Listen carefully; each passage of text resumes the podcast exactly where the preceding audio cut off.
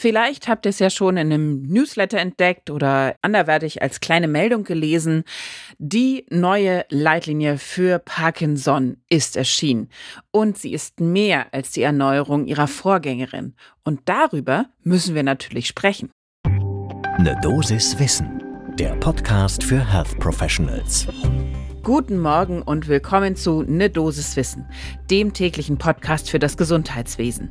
Ne Dosis Wissen gibt's immer werktags ab 6 in der Früh in kompakten 10 Minuten. Mein Name ist Laura Weisenburger. Ich bin Ärztin und wissenschaftliche Redakteurin im Team der Apothekenumschau und heute ist Freitag, der 1. Dezember. Ein Podcast von gesundheithören.de und Apothekenumschau Pro.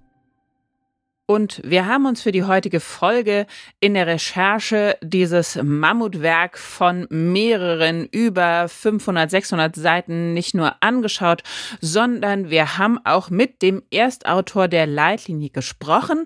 Das ist Günther Höglinger von der Neurologischen Klinik und Poliklinik LMU Klinikum Campus Großhadern in München. Damit hätten wir fast alles zusammen. Eine große Leitlinie. Der Experte fehlt nur noch der Kaffee und dann können wir starten. Ein paar ganz kurze und knappe Eckdaten und Fakten zum Start. Parkinson ist natürlich keine seltene Erkrankung, das ist klar. Allein in Deutschland haben wir über 500.000 Betroffene. Männer trifft es dabei ein bisschen häufiger als Frauen. Die klinische Definition von Parkinson für alle, bei denen die Neurologie so lange zurückliegt wie das Staatsexamen, Leitsymptom ist die Bradykinesie, also die Verlangsamung der willkürlichen Motorik, sowie noch eines oder mehrere folgender Merkmale Rigor, Tremor und oder eben Instabilität der Körperhaltung.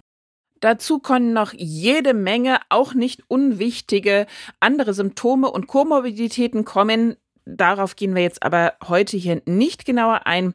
Unser Experte Günther Höglinger sagte, wir dürfen erfreulicherweise feststellen, dass sich die Parkinson-Diagnostik und Therapie in den vergangenen Jahren erheblich verbessert hat durch neues Wissen und dem werden wir in dieser neuen Leitlinie auch gerecht. Wir haben über zwei Jahre daran gearbeitet.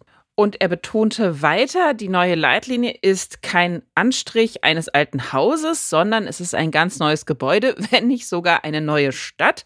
Es gibt in diesen Hunderten von Seiten unglaublich viele neue Aspekte, viele kleine Quantensprünge, sagte er sogar, und viele neue Dinge, die in den vergangenen Leitlinien gar nicht adressiert wurden, weil sie damals noch nicht bekannt waren.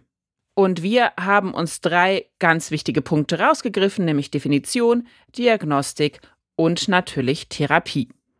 Zur Definition. Bislang hieß das immer Parkinson-Krankheit und idiopathisches Parkinson-Syndrom.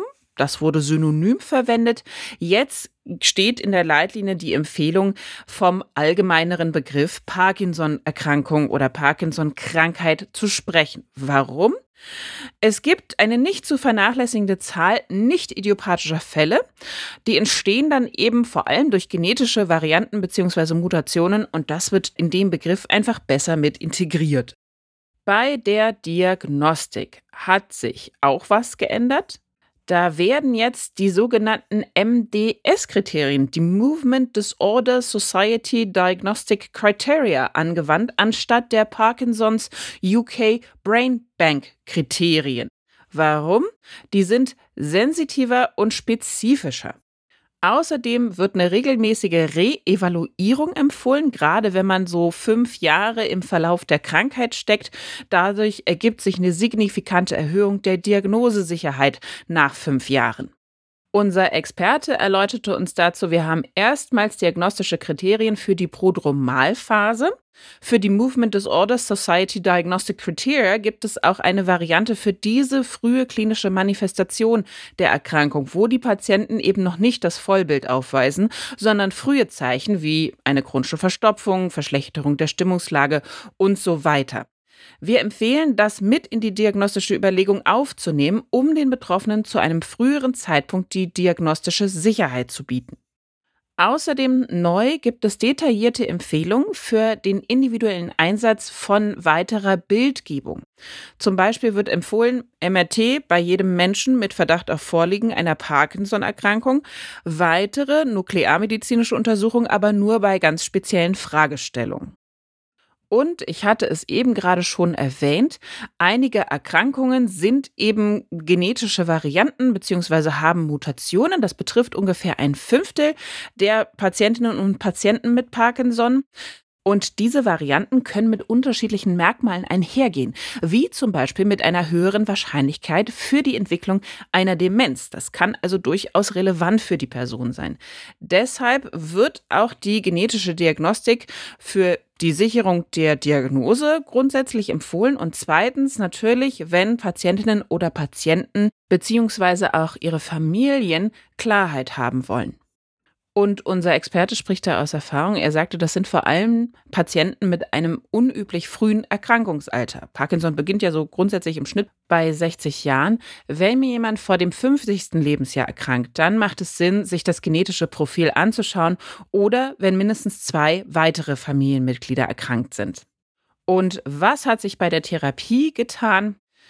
Natürlich, das ist leider einfach so, gibt es noch keine ursächliche Behandlung für das verzögerte Fortschreiten der Parkinson-Erkrankung, aber die Leitlinie hat fast alle Therapieempfehlungen aktualisiert. Ob das jetzt motorische, kognitive, psychotische, dysautonome Symptome sind oder Schlafstörungen, Demenz, äh, Dysarthrie, Dysphagie. Da gab es überall eine Generalüberholung der Empfehlungen. Außerdem gibt es eine neue Empfehlung zur Medikamentenwahl, dass man das individueller gestalten kann. Die initiale Monotherapie soll gemäß der Schwere der motorischen Symptome starten, auch abhängig vom Patientenalter, unterschiedlichen Effektstärken, Wirkung der Substanzen und so weiter und so fort. Natürlich gibt die Leitlinie aber auch eine Empfehlung der ersten Wahl. Das wäre besonders bei jüngeren Betroffenen Dopaminagonisten oder MAO-B-Hämmer im Gegensatz jetzt zu Levodopa. Aber natürlich steht auch weiterhin Levodopa drin, wenn es denn initial notwendig ist. Ihr findet auch detaillierte Empfehlungen für die Kombination verschiedener Substanzen für spezielle Situationen im Krankheitsverlauf. Wie gesagt, die Leitlinie ist sehr ausführlich und das findet ihr da alles. Auch wenn die Medikamentenwirkung mit fortschreitender Erkrankung tendenziell nachlässt, das kommt immer wieder vor, auch dann gibt es da Vorschläge zur Änderung oder Erweiterung des Therapiemanagements. Und der Experte Höglinger hat uns auch nochmal zusammengefasst, mittlerweile ist Parkinson eine Erkrankung, die kaum noch zu einer Einschränkung der Lebenserwartung führt.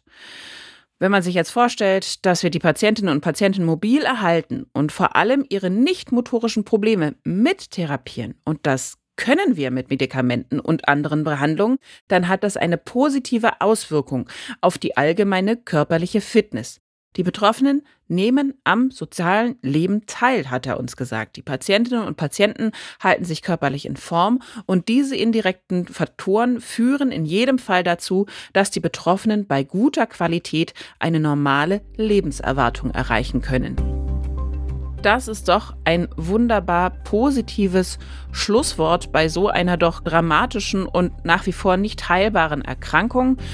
Wie gesagt, große Leitlinie, alles neu. Werft da ruhig mal einen Blick rein. Wir haben euch natürlich den Link in die Show Notes gepackt. Und wenn euch diese Folge gefallen hat, lasst uns gerne eine Sternebewertung da. Ein Podcast von gesundheithören.de und Apothekenumschau Pro.